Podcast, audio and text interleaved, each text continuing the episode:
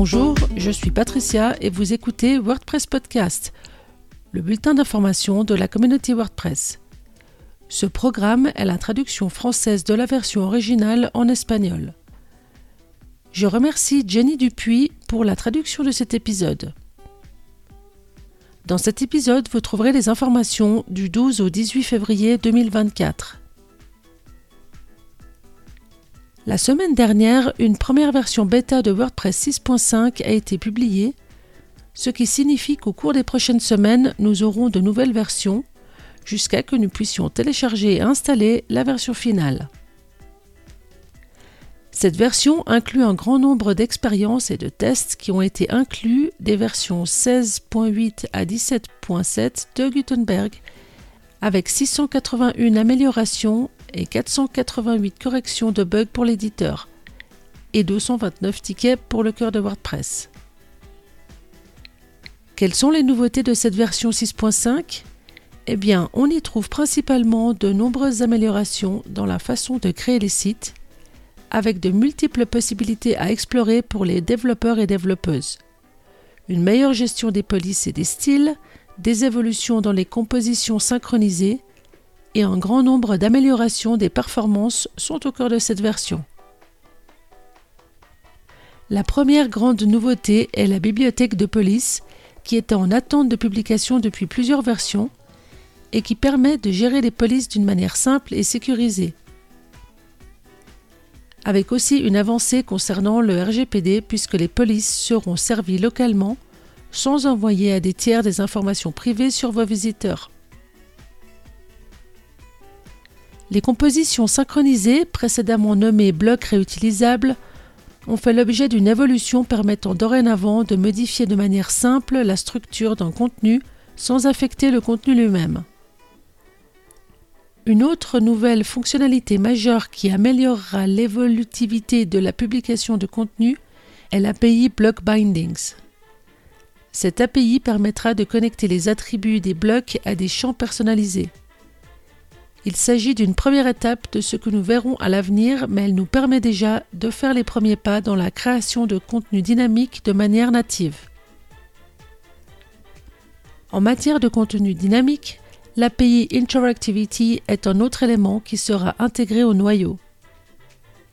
Cette API vous permettra de commencer à créer des sites entièrement dynamiques sur l'interface publique du site, avec des expériences et des interactions directement dans les blocs. Par exemple, afficher un nouveau commentaire, des résultats de recherche ou interagir avec des éléments sans avoir à recharger la page et sans abuser du système Ajax. L'historisation des révisions déjà présentes dans les versions précédentes s'étend à beaucoup plus de composants. Il en est de même pour la prise en charge des outils d'apparence pour les thèmes classiques. On a ainsi une meilleure relation avec l'éditeur et les blocs tels que l'espacement et les polices. La façon de voir l'éditeur et son utilisation sont également améliorées avec la possibilité de renommer les blocs, de dupliquer les compositions, d'utiliser le bouton droit dans la vue en liste et, en bref, de consolider l'expérience de l'éditeur de contenu et de l'éditeur de site, où l'on peut également voir les nouvelles listes sous forme de listes ou de grilles et leur gestion groupée. Par ailleurs, à l'annonce récente de l'introduction de Plugin Dependencies, qui permettra d'indiquer les dépendances entre les extensions et d'éviter de désactiver des extensions requises par d'autres, s'ajoute l'extension Performance Translations, déjà incluse, qui augmentera la vitesse de chargement des sites qui sont dans une autre langue que l'anglais américain. N'oubliez pas que tester WordPress est également un moyen important de contribuer Maintenant que nous avons la version bêta, vous pouvez l'installer, la tester, en particulier les nouveaux composants, et utiliser différents navigateurs, langues ou tailles d'écran. Et si vous trouvez des détails qui ne conviennent pas, vous pouvez aller sur les forums ou ouvrir un ticket. Et comme pour toutes les phases bêta et versions candidate de WordPress, n'oubliez pas que les problèmes de sécurité peuvent être signalés et que des récompenses sont disponibles qui sont dans cette phase doublée par rapport au montant normal.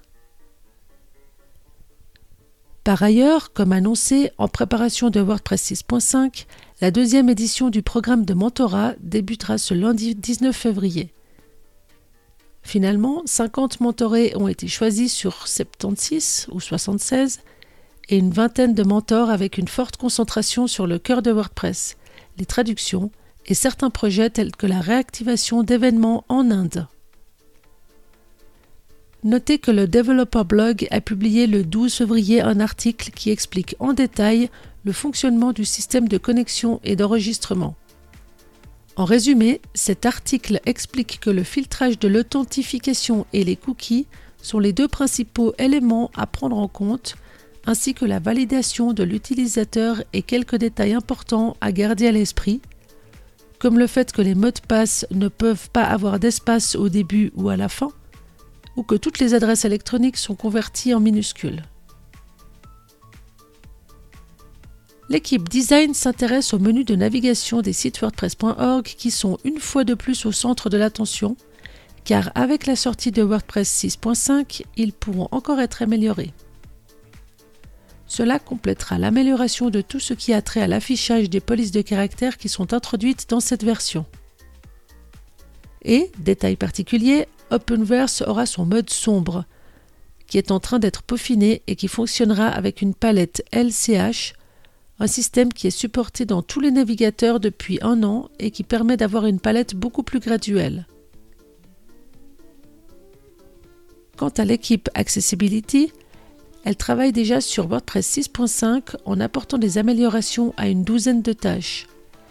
La plupart d'entre elles ont trait à un manque de balisage ou de navigation, ou sont liées à de nouvelles fonctionnalités telles que les dépendances d'extension. L'équipe Meta va itérer une fois de plus la documentation finale destinée aux utilisateurs et utilisatrices, connue sous le nom de Help Hub, dans le but d'appliquer les améliorations qui ont été introduites dans la documentation destinée aux développeurs et développeuses, c'est-à-dire le DevHub. Après l'application du premier design et le passage au bloc de toutes les fonctionnalités, quelques améliorations ont été apportées à la partie documentation avancée afin d'en améliorer la navigation et l'utilisation, et tous ces petits changements seront également appliqués au reste des sections qui affecteront principalement la page principale, amélioreront le thème enfant et uniformiseront la typographie et la gestion du feedback l'équipe Community a repris le projet de réactivation de la communauté latino-américaine. Les objectifs sont clairs, augmenter la participation, créer des événements mensuels permanents et, dans la mesure du possible, faire en sorte que les groupes s'entraident. La traduction des documents en espagnol, un cours sur la manière de devenir organisateur ou organisatrice et l'offre de mentorat font partie des plans de travail.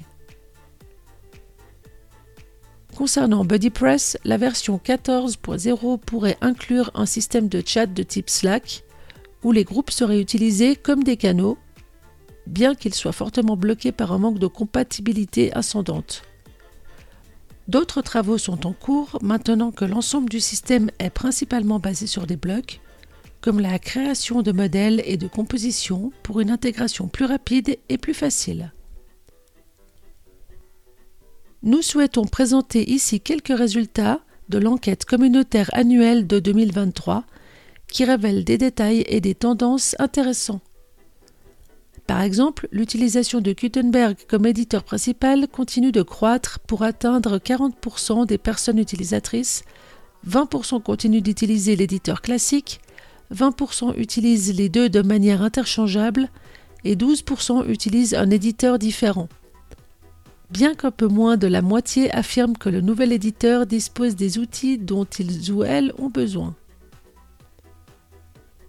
Pour les utilisateurs et utilisatrices, la décision d'utiliser WordPress est centrée sur trois éléments la sécurité, la performance et la stabilité, l'accent étant mis sur le fait qu'il s'agit d'une source ouverte et sur la disponibilité d'un nombre infini d'extensions et d'un grand nombre de possibilités de personnalisation. En ce qui concerne la communauté, la moitié des personnes ne savent pas comment contribuer, ne sont pas au courant des événements WordPress ou ne peuvent pas faire la différence entre WordPress.com et WordPress.org. En outre, l'expérience des contributeurs et contributrices s'est dégradée, tant au niveau de l'accueil dans la communauté que leur reconnaissance. Pour finir, ce podcast est distribué sous licence Creative Commons en tant que version dérivée de WordPress Podcast en espagnol. Vous trouverez tous les liens pour plus d'informations sur wordpresspodcast.fr où se trouve tout le contenu également disponible en anglais, en espagnol et en catalan. À la prochaine!